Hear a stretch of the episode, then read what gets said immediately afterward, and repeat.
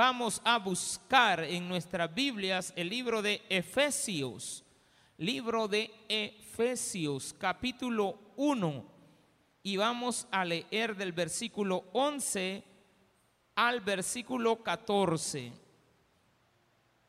11 al 14.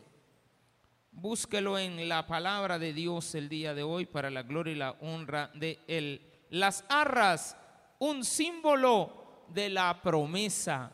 Las arras, un símbolo de la promesa. Efesios capítulo 1, versículo del 11 al 14. ¿Lo tenemos?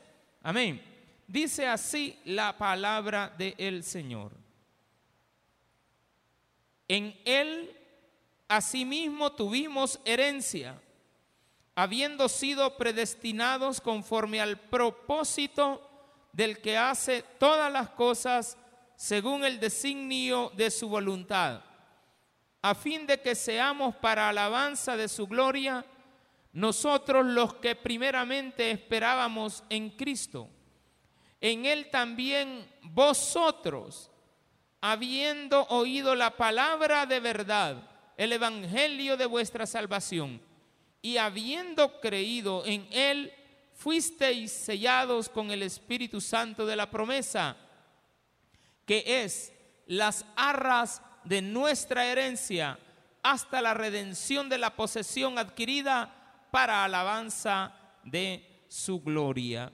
Oremos al Señor. Padre, gracias te damos por la oportunidad que tenemos en ti de poder ser salvos. Y también, Señor, la oportunidad de habernos heredado tú las arras, que es una garantía del sello del Espíritu Santo en nosotros, así como también por la palabra de Dios, que es la verdad que edifica nuestras vidas. En el nombre precioso de Jesús. Amén y amén. Gloria a Dios. Qué bueno.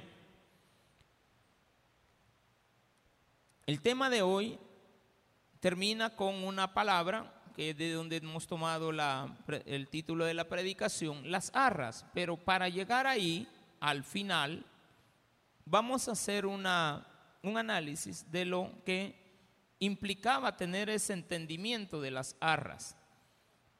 Usted se ha fijado que cuando las personas se casan, y ojalá usted lo haga, ay no, Dios guarde, pastor, eso de casarse, porque ahora le huye la gente a casarse.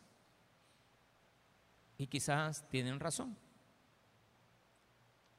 Pero hay gente que se casa con quien no debe y tiene que pagar las consecuencias de haberlo hecho.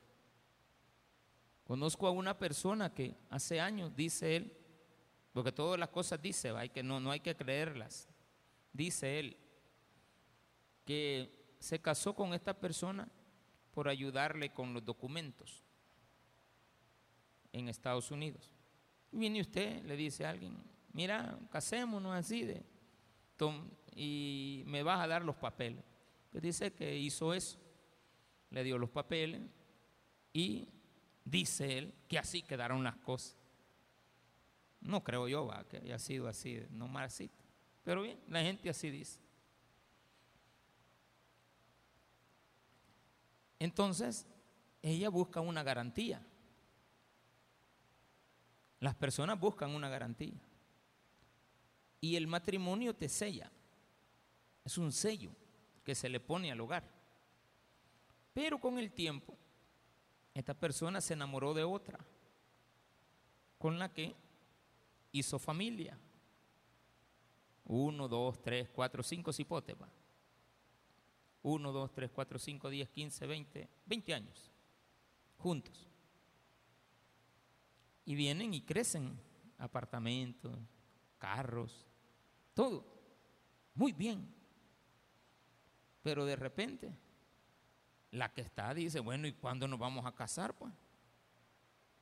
Porque ya no estamos siendo viejos y ¿Y, cuál es la garantía, pues? Y viene el otro y le dice, va, pues casémonos. Lo único que me tengo que ir a separar de la otra. Le llamó. Mira, fíjate que yo me quiero casar. No hay problema. yo te doy el divorcio, pero me tenés que dar la mitad de tu bien. Vamos a juicio. y ya fueron a juicio. Y cada ida, cinco mil pesos. No, y que yo quiero esta casa. Vaya pues, ahí te va la casa. No, y que también quiero dinero. 50 mil, eh, hace como una semana, 50 mil. Y le digo yo a, la que conozco, ¿y qué pasó? Se lo dio, me con tal de sacársela encima. Pero dice que todavía no ha acabado el plate, porque ella quiere la mitad. Váyale, mira por quién trabajas. Entonces después yo estoy seguro que este hombre, cuando termine el proceso, a la que ha luchado con él a la par, no le va a querer dar el, el sí. Es lo más probable que le digan, no, quedémonos así. Y usted entonces queda sin garantía. Las arras, su primera utilización fue en las encomiendas griegas. Y también se le ponían sellos, marchamos, o se sellan cartas o se sellan también este, documentos importantes. Pero mucho más antes, el uso era el hecho de dar una dádiva antes, un precio de anticipo. Usted contrata a los mariachis y los mariachis le piden cuánto nos va a dar de anticipo. Esa palabra anticipo es el arramos. Nosotros después ya viene a, a, ser una palabra más contractada, arras, pero al principio se, se llamaba el arrabón. Este arrabón era eso, nada más, dar una garantía. Usted contrataba a la bailarina, tenía que pagarle. Y hay documentos antiguos donde aparece, se le dieron las, el arrabón a las bailarinas para que vinieran a la iglesia. No, para que llegaran a hacer ahí la fiesta. El, el matrimonio también incluye las arras, pero aquí Cristo nos habla, eh, Pablo usa la palabra para que entendamos que vamos a ser sellados. Ahora bien, ¿dónde comienza todo? En primer lugar, esto habla de unión. Fíjese que Cristo vino a unir cosas que nadie creía que podían unirse. Por ejemplo, la unión entre judíos y gentiles se logra por medio de el mensaje de la palabra de Dios. Los judíos y los gentiles no se llevaban.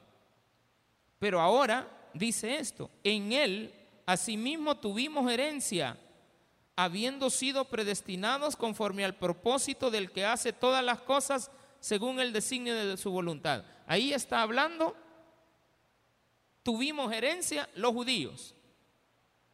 ¿Quiénes tuvieron la herencia? Los judíos. ¿Cuál tipo de herencia? En primer lugar, lo que tenemos que entender es de que Dios tiene un porción, una porción de su voluntad para cada uno de nosotros. Una y lo mismo que se cumple en cada uno de nosotros, una porción de su voluntad en cada pueblo. Una porción de su voluntad en cada nación. Adam Smith era un economista americano, fundó una de las más grandes religiones de Estados Unidos. Pero aquí viene algo bien importante de lo que esta gente poderosa, inteligente, economistas, entendibles, o sea, tienen buen conocimiento y buena apreciación de lo que es la vida. Él siempre manejaba una idea que es correcta, que cada quien debe de hacer el trabajo que le corresponde. Y la sumatoria de los trabajos asignados a cada quien hará que vivamos en una sociedad que no tenga complicaciones. Bien, un zapatero hace zapatos, deje lo que los haga. El albañil construye, deja que él construya, pero el albañil necesita el zapatero para que le venda los zapatos. El sastre hace los vestidos. El albañil necesita también del sastre.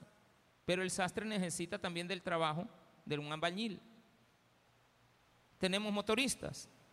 El albañil, el sastre y el motorista eh, y, el, y, el, zapatero necesitan del, motorista para ser transportados a los lugares. Haga bien su trabajo, señor motorista, para no irnos a matar a los cuatro, ¿de acuerdo? Entonces nos quedamos sin nada. Si uno de ellos hace mal su trabajo, si el zapatero hace mal los zapatos, si el sastre hace mal los sastres, si es que los trae usted, porque tenemos uno aquí que tengo como tres meses de no le dimos la tela y no viene, y no lo hallo.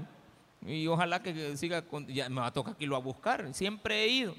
Hay que ir allá al Distrito Italia y, este, siempre he ido. Pero le doy chance, no ha venido.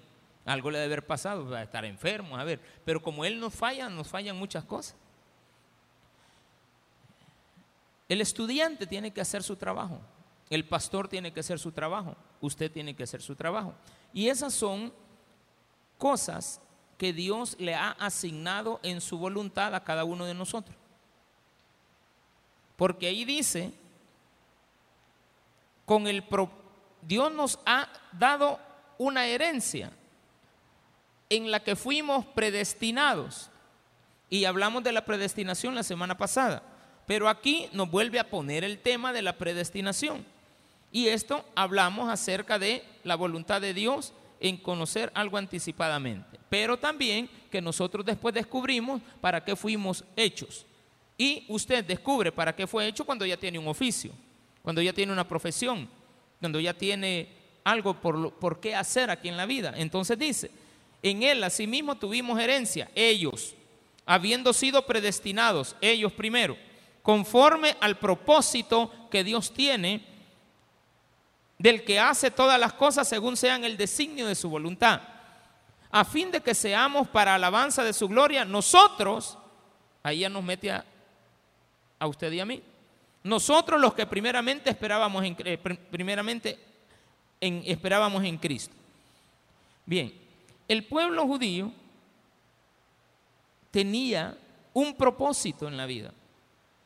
El propósito del pueblo judío, metas esto en la cabeza, era ser usados para traer al Mesías.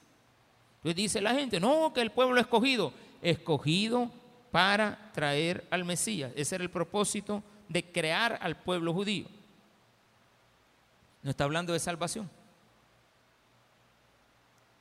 Hay gente que dice que si sos judío sos salvo. No. Es que todos los judíos son salvos. No. El judío tenía como propósito darnos a conocer la religión en la cual también parte. Como ellos trajeron al Mesías, ellos tenían una religión que Dios la fue infundando desde Abraham. Ustedes esperarán la promesa. En ustedes haré bendita todas las naciones. En ti serán benditas todas las naciones. Por medio de ustedes vendrá la salvación. Por medio de ustedes vendrá la salvación, era decir, el Mesías. Quiere decir que el pueblo judío se fundamentó en algo que tienen una gran especialidad, la religión. Si hay un pueblo especialista en el mundo del que todos tenemos que aprender algo, es el hecho de que a ellos les fue dada una base fundamental para la religión en el mundo. Quiere decir entonces que ellos no son especialistas en leyes gubernamentales. ¿Quiénes fueron los pueblos que Dios utilizó o el pueblo que Dios utilizó para dejarnos una buena estructura de ley a nivel mundial? Al pueblo romano. Dios utilizó a los romanos para darnos a conocer el manejo de la ley entre la sociedad, tratados, en, entre los judíos, entre el pueblo no judío, entre por eso es que nos cuesta entender la ley judía civil. Nos cuesta porque ellos no eran especialistas y fue específica para ellos. Pero el pueblo romano dio al mundo una salida a cómo manejar las leyes, las leyes de civiles que nosotros tenemos. Se estudia, los que estudian derecho, estudian derecho romano. Y todo el mundo estudia el derecho romano, especialmente en nuestro país, que eh, tiene toda la base, toda está fundamentada en el derecho romano. tanto lo penal como lo civil, que son los dos grandes tratados. Dentro del tratado civil está el matrimonio, están los divorcios, están las adopciones. En la parte penal tenemos los delitos que tienen que ser carcelables, las penas, etc. Son dos grandes. Y también dentro de ambos hay algunas que se combinan, como los tratados comerciales y todo. Entonces también los romanos nos dejaron un gran legado, el legado de la administración pública.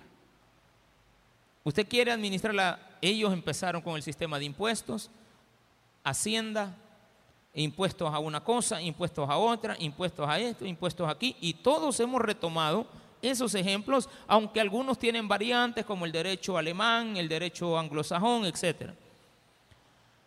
Pero también tenemos otras naciones que Dios ha usado.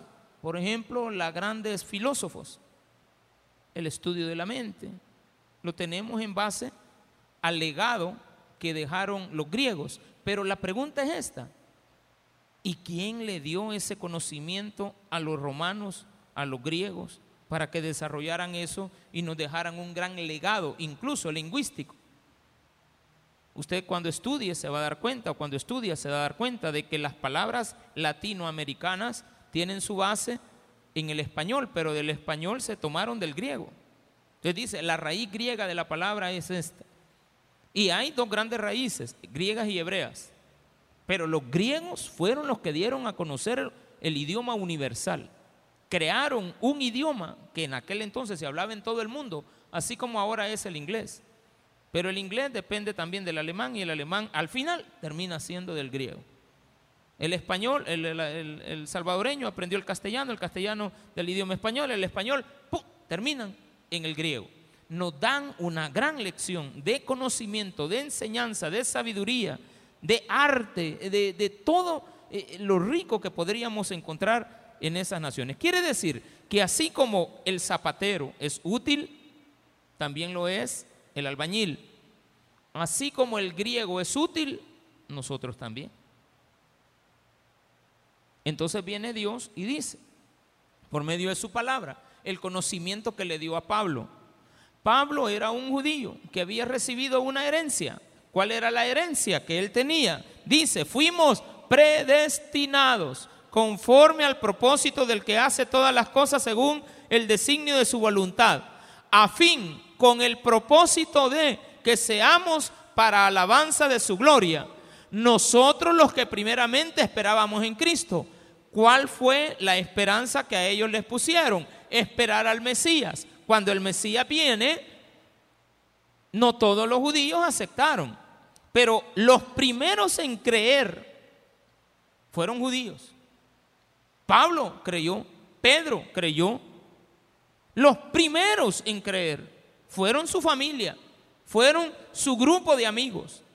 Lázaro le creyó, Marta le creyó, María le creyó, la Magdalena le creyó, la esposa de, la, esposa de Pedro, la suegra de Pedro, Marcos, Juan, todos ellos le creyeron, sus hermanos le creyeron. Entonces, ellos son los primeros en ser utilizados con los propósitos que Dios tenía para algo muy importante, utilizarnos también a nosotros. Todos los gentiles no tenían espacio en esto. Entonces aparece esto para que usted vea cuál es el propósito que Dios tiene hoy de tenerlo en este lugar. En Él también vosotros. Primero dice Pedro, Pablo, nosotros pero también en él vosotros, ustedes, habiendo oído, no son practicantes del judaísmo, porque no les venimos a hablar del judaísmo. La base que tenía Pedro, Pablo, Marcos, Lucas, Juan, todos los apóstoles y todos los primeros padres de la, de la primera iglesia, todos tenían una base muy fundamental en la religión, eran muy religiosos, respetaban la religión, respetaban las leyes este, eclesiásticas, respetaban la ley de Moisés, la tenían acá en la mente, eh, aprendían a leer en ella. Eso les ayuda para recibir el mensaje de salvación. Cuando ellos tienen el conocimiento de la venida del Mesías, ellos ya lo esperaban. Y cuando se dan cuenta que efectivamente ya había venido, creyeron en él. Ahora, nosotros no. Nosotros hemos, hemos recibido la palabra por el oír. Todos los que estamos aquí. Y todos los que estuvieron el año pasado, y hace 100 años, y hace 200, y hace 1000, y hace 2000 años, todos los que no eran judíos recibieron por el oír. Ahora, dice, en él también ustedes, ya sería yo también, habiendo oído la palabra de verdad, el evangelio de vuestra salvación, ok, aquí hay dos cosas importantes. ¿Qué es lo que recibimos nosotros como tarea? Ya hablé primero del trabajo. Cada quien tiene asignada una tarea. Y en esas tareas que las trasladamos también a las naciones, nos dimos cuenta de que hay naciones que fueron utilizadas por Dios con un objetivo específico de enseñarle algo a la humanidad. Bien, ¿y nosotros? ¿Qué tan importantes seremos en el mundo? Ya los judíos hicieron su papel. Los griegos hicieron el de ellos. Los romanos también. Vámonos a, a las personas. Cada oficio tiene su función. Ahora nosotros tenemos algo muy importante, que es la palabra. ¿Quiénes tienen la palabra? Nosotros. Ahora, ¿qué hacemos con la palabra? Los cristianos, ¿qué hacemos con ella? Bueno, me tengo que portar bien, pastor. Bueno, eso es algo que ya sabemos que lo tienes que hacer. Por tus obras te vamos a conocer. Definitivamente que sí. ¿Qué hacemos con esa palabra? En primer lugar, saber que esa palabra es la verdad. O ya sé que es la verdad. Dice, habiendo oído la palabra de verdad. Hablo de Cristo. Cristo es una verdad. Y es la única verdad, la mejor verdad, la máxima verdad. No hay mejor que Él. Él es para mí lo máximo. Entonces yo tengo una herencia. ¿Qué es lo que me han heredado? Ay, que soy salvo. No, espérenme, hombre. Si le han heredado algo es para que lo ocupe. Las herencias no son para desperdiciarlas. Mi esposa y yo con toda honestidad les decimos, les hemos dado a nuestras hijas todo lo que para nosotros en nuestro alcance y conocimiento fue dado para ellas. Si ellas lo desperdician es su problema. Pero nosotros les hemos dado. Y, y les seguimos dando. Y no se, no se han comportado tan bien. No, se han comportado mal. Pero a la larga nos volvemos a contentar. Y hay una molestia, no, no hemos permitido cuestiones pecaminosas en casa. A la primera atisbo de situación que no nos parece, para afuera. Aunque no, no, no parece que es lo, lo correcto, pero así ha sido. Pero a la larga estamos. Entonces nosotros estamos pendientes de sus necesidades, qué te falta. No, no pendientes de preguntarle, lo vemos. Vemos y analizamos, vemos cómo andan. Mi esposa me dice, mira, les hace falta que está pasando alguna situación tremenda. Preguntamos, mira, ¿y vos por qué no has comprado esto? No, es que no tengo. No le decimos, mira, espérate, vamos. No, no. Al ratito viene la mamá y ya con su esfuerzo y las cosas que ella logra hacer en la vida, pues logra darles algo. Tenemos la responsabilidad de proveer como padres. Entonces Dios nos sigue proveyendo. Allá en nosotros si desperdiciamos la palabra de verdad.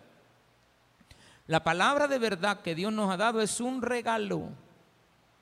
¿A quién se lo dio? A los gentiles. ¿A quién se lo dio? A los de Apopa. ¿Quiénes tenemos la palabra de verdad? La iglesia, los evangélicos, los hermanos, los aleluya. Llamen como nos llamen, nosotros tenemos la palabra de verdad.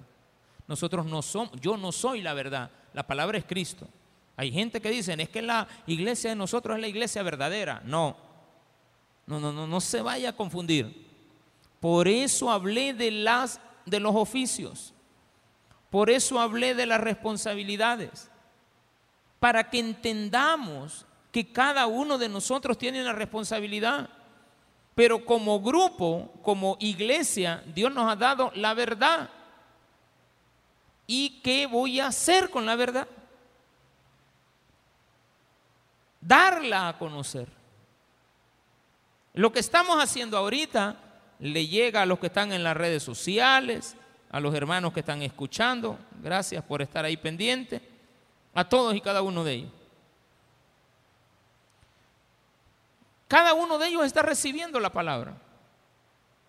Y la está reteniendo. Y la ve como buena. Ahora ellos tienen conciencia, todos los que estamos aquí, que hemos recibido de un pueblo romano la ley, de un pueblo griego la, la, enseñanza de las letras, de un pueblo judío la religión, del zapatero los zapatos, del ama de casa el oficio, de este el licenciado, el contador público que nos lleve bien las cuentas, del ingeniero las construcciones. Necesitamos a cada uno, pero cada uno de ellos es complementario. El arquitecto se une con el ingeniero civil. Y ahora nos damos cuenta, por ejemplo, en el gobierno que tenemos, que trabajan articuladamente. Van a ir a construir algo, ahí va el del Ministro de Obras Públicas, van a hacer un hospital, va el, del seguro, va el del ministro de salud, va el de seguridad, va eh, centros penales, todos actúan. Entonces las cosas como que están mejor engranadas, pero cada quien tiene que hacer su trabajo. Creería yo que ha de ser una, un bonito trabajo estar en ese sistema. Porque a mí me encanta eh, ese tipo de, pues, siendo ingeniero, pues, y más que soy industrial, eh, yo le hallo más sabor a eso más rápido. O sea, para mí es lo ideal, que todos trabajemos así. Y, por eso es que, que, me encanta cuando veo esos proyectos. De eso están trabajando como debe de ser, articuladamente. El problema es cuando ponemos a alguien de líder y ese, por ejemplo, para la construcción de un hospital, ¿quién tendría que ser el líder?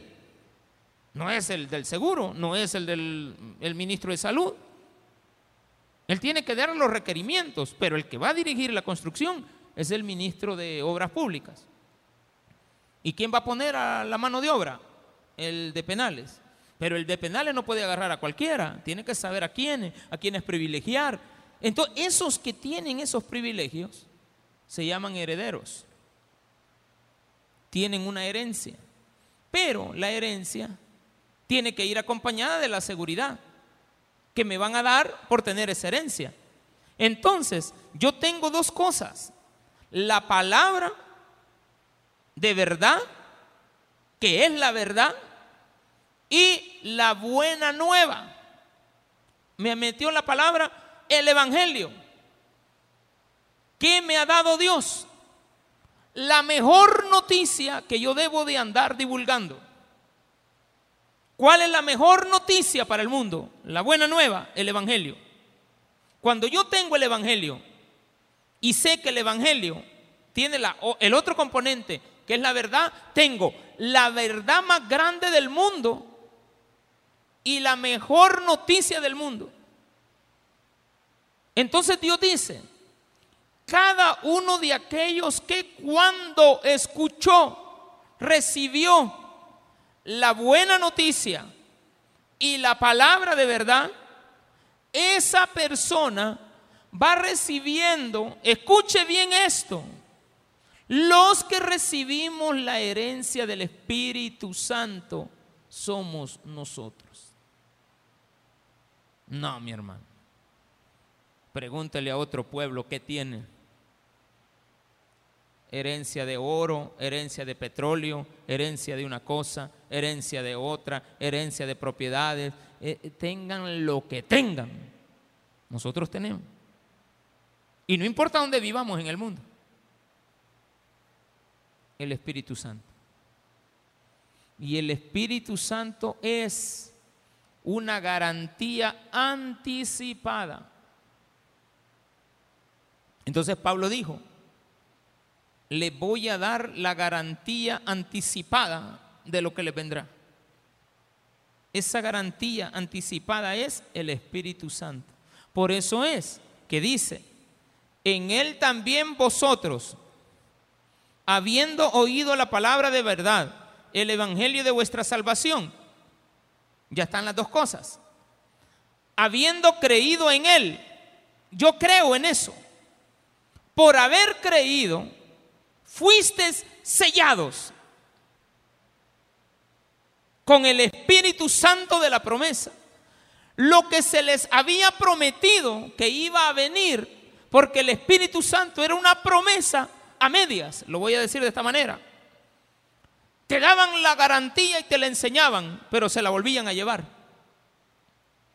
Eso es como cuando a ti te dicen, si te portas bien te doy este churro, esta galleta, este premio, lo mejor, lo más usado, esta casa, este, este auto. Te voy a dar algo si te portas bien. Entonces el pueblo judío, el pueblo antiguo, hebreo, tenía la promesa vista. Allá está la promesa. Vas a ir a la tierra prometida, te lo prometo, allá está la promesa. Va a venir el Mesías, allá está la promesa. Ustedes van a recibir, eh, van, a, van a, esperar al Mesías. Y ellos lo esperaban. Eh, les venía palabra a los profetas. Y ellos en sueño veían visiones, recibían mensajes. Entonces, la promesa les llegaba pero se les iba. Entonces, el Espíritu Santo antes no estaba sellado. Nadie había recibido esto. Los judíos nos enseñaron su religión. Qué bueno. Estamos muy agradecidos con ese sistema. Esto que nosotros hacemos aquí es herencia de un pueblo que supo entender que era ser religioso. Y eso es excelente. Reglas, internas. Todo eso viene de ellos. Que sea tergiversado, que está bien, pero tampoco vamos a volver al judaísmo. No, hay que plantear todo en la figura de Cristo. Y en la figura de Cristo el judaísmo ya no, ya no está. Entonces la promesa era venir. Y un día, un día, la promesa vino. Y dice que se reunieron 50 judíos allá, eh, perdón, una, serie de judíos en el cincuentiavo día de la, de la ascensión de, de la muerte de Cristo al cielo. Después de la Pascua, celebraban el Pentecostés. Y en el Pentecostés, que viene de Penta 5, y la fiesta de, de, la, de la parte, era decir, de los 50 días, 7 por 7, 7 sábados de 7 días, son 49. El siguiente día, es decir, casi como a los dos meses, un poquito menos, era el Pentecostés. Ese día, el Espíritu Santo se derramó sobre los que estaban ahí, pero pasó algo. Ya no se les enseñaba, quedó depositado. Y el Espíritu Santo ya no llegaba a los profetas, sino que el Espíritu Santo quedó en Pedro, en Juan, en María, la madre de Jesús, en María Magdalena, en los apóstoles, en los seguidores, en todos los que estaban ahí. Eran como tres mil personas. Y en todos el Espíritu Santo se quedó en ellos. De tal manera que empezaron a entender todo. Y ya nunca más el Espíritu Santo se ha ido. Amén. Déselo al Señor. El Espíritu Santo ha quedado en ti desde que lo aceptaste. Lástima que no nos damos cuenta de eso. Porque no andamos hablando de Cristo. Tenemos la verdad y no la damos a conocer. Nos da pena hablar de la verdad. No queremos hablar de la verdad. Y no damos las buenas nuevas, la buena noticia. Los que evangelizan están exentos de eso. cuando predicamos la palabra, estamos exentos de esa parte. Cuando usted habla con el ejemplo de su vida en casa, en sus compañeros de trabajo, están exentos de eso, porque sí están haciendo su labor. La hacen bien, no la hacen a medias. Como dije al inicio, necesitamos al motorista, pero no que vaya endrogado. Necesitamos al sastre, pero que cumpla su palabra de traernos las prendas que nos han prometido. Necesitamos del albañil, pero que no nos haga las paredes chuecas ni pandas. Tiene que ser bien hecha. ¿Qué es lo que más puede caerle mal a usted? De alguien que le diga que sabe hacer algo y no lo sepa hacer bien. El albañil tiene que ser un profesional en eso. Todos los ladrillos tienen que quedar perfectos. Él es profesional en eso. Él tiene la plomada. Él tiene los métodos. Un día allá en casa, donde vivimos, una persona dijo, yo puedo pegar ladrillos. Sí, es cierto, solo eso podía pegar. Que cómo los iba pegando a saber. Pero él comenzó, yo, eh, está bien, hágalo, no hay problema. Y cuando venimos a sentir, nos dijo, bueno, hay que desocupar las casas, los cuartos, hasta ah, desocupamos todo con tal de que trabajara bien. Y le dejamos ahí libre y comenzó pegando el primer ladrillo en un cuarto. No sé por qué dejó de hacerlo. Y contratamos a otro. Y dijo, ¿y quién les hizo esto? Porque todos critican. Usted le da, va donde el dentista, ¿y quién le hizo estos rellenos usted? Usted va donde el sastre le dice, ¿y quién le hizo esta ropa a usted? Usted va y todos decimos eso. Todos, todos criticamos el trabajo de otro. Pero esta persona me dice, es que el primer ladrillo se pega en el centro. Y en el centro del centro de toda la casa. O sea que, ¿cuál es el centro? La sala. Entonces, en la sala voy a buscar el punto medio y ahí en el centro voy a poner el primer ladrillo. Ah, pero no le van a pegar. No, no, no. Ahí va el primero. Y de aquí surgen todos los dibujos. Porque mire la persona que sabe pegar ladrillo. Dice el dibujo ahí en los baños de ustedes, de las mujeres, yo fui a comprar unas, unas planchas de cerámica, las que están en el baño de las mujeres. No, esperen, la mejor calidad que puede usted encontrar en todo el país fue puesta en esos baños. O sea, no hay, hay hoteles que no tienen la calidad de lo que nosotros tenemos. Pero antes de hacerla, yo primero fui a buscar las planchas las encontré, me di, estas quiero. ¿Qué calidad hay aquí? La máxima, pastor. Aquí no hay más. Y fui a la mejor venta de cerámica. Y me tardé en tomar el diseño. Y ya cuando la encontré me dice, miden 1,20 cada una. Ok, 1,20 más 1,20, 2,40. Y la sisa, le, esta no lleva sisa. No llévale, no. Está tan, tiene doble acabado de pulido. Doble acabado de pulido, sí. Y estás lo mejor.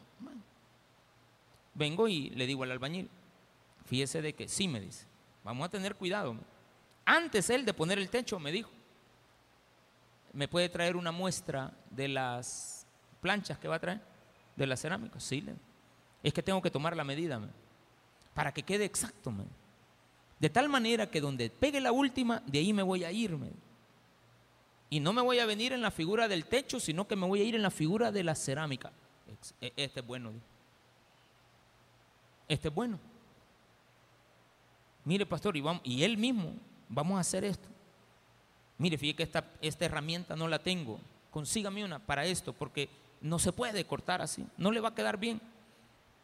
Y ya después, mire, y venden unas cositas, unas sisas, que se le va a ver bien bonito. Mira, le digo, pues va, está bien. Y ya cuando iba a preguntar yo, deme cuatro de estas.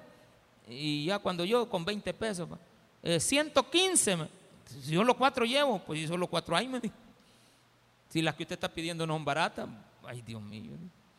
Este albañil me está saliendo caro. Entonces cuando vine a ver, ¿qué día medias? Vino la pandemia y yo he pasado buscando a esos albañiles. Los he buscado por cielo y tierra. no los hay. Y le pregunté al que me, a saberme, a ver si en el fobial andan trabajando, porque cuesta encontrar. Cuesta encontrar a alguien, pero hay alguien que me ha dicho, yo lo hago, pastor. Mm, dije yo, vamos a ponerlo a prueba en un lugar. Y lo empecé a observar. Ah, se fija en los detalles, dije. Yo necesito a alguien. Este se fija. Nos vamos a ir por ahí. Yo necesito que usted, bueno, Dios es el que nos, nos usa para que hagamos bien nuestro trabajo. ¿Qué tenemos? El sello, que son las arras. Fíjese bien, fuiste sellado con el Espíritu Santo de la promesa que es el Espíritu Santo, las arras. ¿De dónde sale la palabra arras? Del arrabón. que era el arrabón? La garantía que se daba de anticipo. Como seguridad de que usted iba a desarrollar esa tarea. O usted iba a dar un servicio. No se usaba para las casas. Eso fue después. Pero ahora también usamos la figura de las arras cuando casamos a una persona. Y traemos los anillos. Y traemos la Biblia. Y traemos un lazo. Pero también les decimos a las personas que tienen que traer un cofrecito que simbolice que ahí va un dinerito. Y ese dinerito es en sí un símbolo del Espíritu Santo, pero la utilización que tenía antes era que cuando yo me iba a casar, le prometía al papá de la novia que yo soy un hombre responsable, trabajador, que a su hija no le va a faltar ni los calzones, ¿de acuerdo?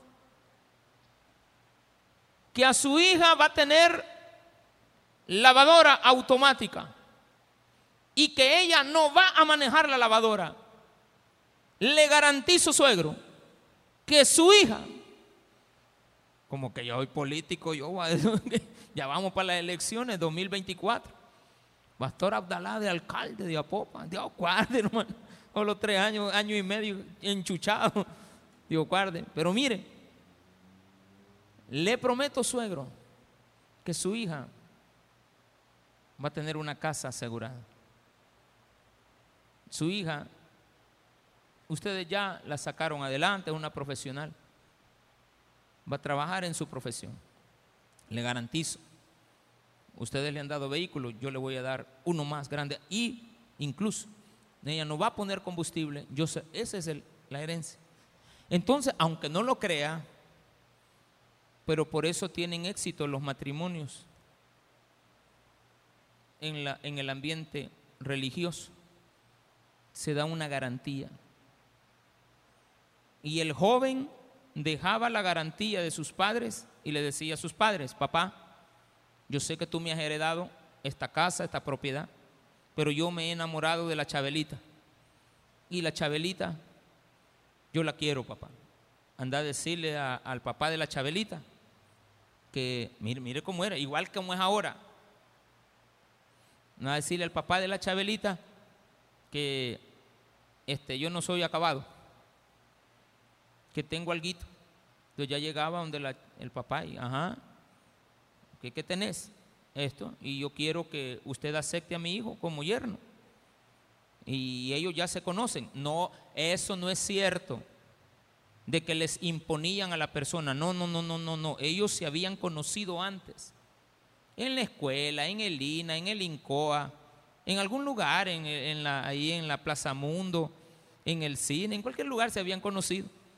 Y ya cuando se conocían, ya venían y les decía, ay, pero decirle a mi papá, no vas a ir a pedir la mano. Y, ahora, yo, ¿para qué le voy a pedir permiso a tu tata si ya, ya vivís conmigo? E, ese es ahora. Por eso es que hay fracaso. Porque no tomamos en cuenta qué es lo que tiene el otro. No, hombre, cuando nos venimos a dar cuenta, resto de deudas y tarjetas que tiene. ¿Qué pagar? No tiene nada. Usted se fue en la chica Witter, hermano. Pero antes era así. Hoy, este día, Dios nos ha permitido arrancar con el tema de los matrimonios. Día domingo, todo el capítulo 19 de Mateo es de matrimonios y divorcio. Cinco temas que tienen que ver con los divorcios y con el matrimonio.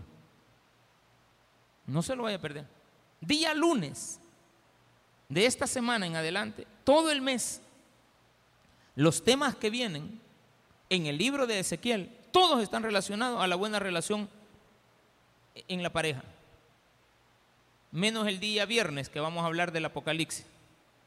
Pero lunes, miércoles y domingo, mañana, olvides. Estamos inundados de temas matrimoniales. Entonces Dios te dice, así como debe de ser, ¿verdad? Y ya cuando el muchacho se iba a trabajar, porque si le faltaba le decía, mire, asegúreme a la, a la chabelita. Y ya le decían a la chabelita, vaya, mira, chabelita, aquí te va a ir bien. Este muchacho, este muchacho es bueno. Y yo estoy de acuerdo, es, es algo peludo y algo así, pelo parado, no importa. Mirarle las uñas, anda todo trabajado, mirarle los zapatos. El muchacho viene de trabajar, no lo veas de menos. Él tiene un oficio. Anda todo lleno de, harina, de pan. Es, es, un panadero, no hay problema. Me encanta, me encanta, me gusta. Es un profesional, me encanta también. Para ti me encanta. Y ya el muchacho se iba. Eso era desde los 13 años, podía ser. Desde los 13. Entonces se desposaba. Y los papás cuidaban a la muchacha. Y la cuidaban para el yerno. Ya imagino yo, cuidando a la muchacha para el yerno. Hmm. Pero así tenía que ser. Ojalá que así hubiera sido. Uno eso se los ha enseñado. A ustedes y lo hemos enseñado también en casa. Lo único que una cosa es que tú lo hables y otra cosa es que te escuchen, va. Y cuando no te escuchan, te va mal porque dice la Biblia, no quisieron oír mis consejos y mi palabra. Entonces tienen que pagar las consecuencias de no haberme escuchado. Pero que lo saben, lo saben. Entonces viene Dios y te dice al final, las arras que es la garantía, la promesa del Espíritu Santo en ti, es la herencia de nuestra, eh, eh, eh, de nuestra herencia ¿Hasta cuándo? Hasta la redención de la posesión adquirida. Mire término. No, aquí no está hablando como que fuera un abogado. Teníamos que tener conocimiento de leyes como la, la ley romana. Entonces ellos entendían esto. Y el juego de palabras, predestinación, también lo entendían. Nosotros somos los que tenemos que entender esto un poquito más. Porque nosotros tenemos la palabra y tenemos que saberla dar tenemos que saberla difundir, tenemos que saberla enseñar. Entonces dice al final, hasta la redención de la posesión adquirida. ¿Y todo esto para qué? No se le olvide cuál fue el propósito de darle al pueblo judío la herencia de haber sido ellos los que iban a traer al Mesías. Era para que seamos alabanza de su gloria. ¿Y Dios para qué nos da a nosotros las arras como garantía del Espíritu Santo, que es el Espíritu Santo? Nos lo da como una garantía de lo que Él nos está dando hasta la, el final, que es cuando obtengamos toda la redención, cuando nos den el complemento. Y cuando ya tengamos el complemento, vamos a hacerlo para alabanza de su gloria la unión entre el pueblo judío y el pueblo de Cristo, que es ahora la iglesia, se da cuando los dos lo alabamos. Lo imposible se ha hecho posible. Gracias a que los judíos hicieron bien su trabajo. Los romanos hicieron bien su trabajo. Los griegos hicieron bien su trabajo. Y hoy la iglesia tiene que hacer bien su trabajo. Hermanos, somos los últimos, no le fallemos a Dios. Hagamos bien nuestro trabajo. Seamos buenos cristianos. Aunque a veces nos vamos a morder los unos a los otros. Pero no nos mordamos mucho para que no desequilibremos la función del trabajo de la iglesia, llevar más almas para Él. Démele un fuerte aplauso a nuestro Señor.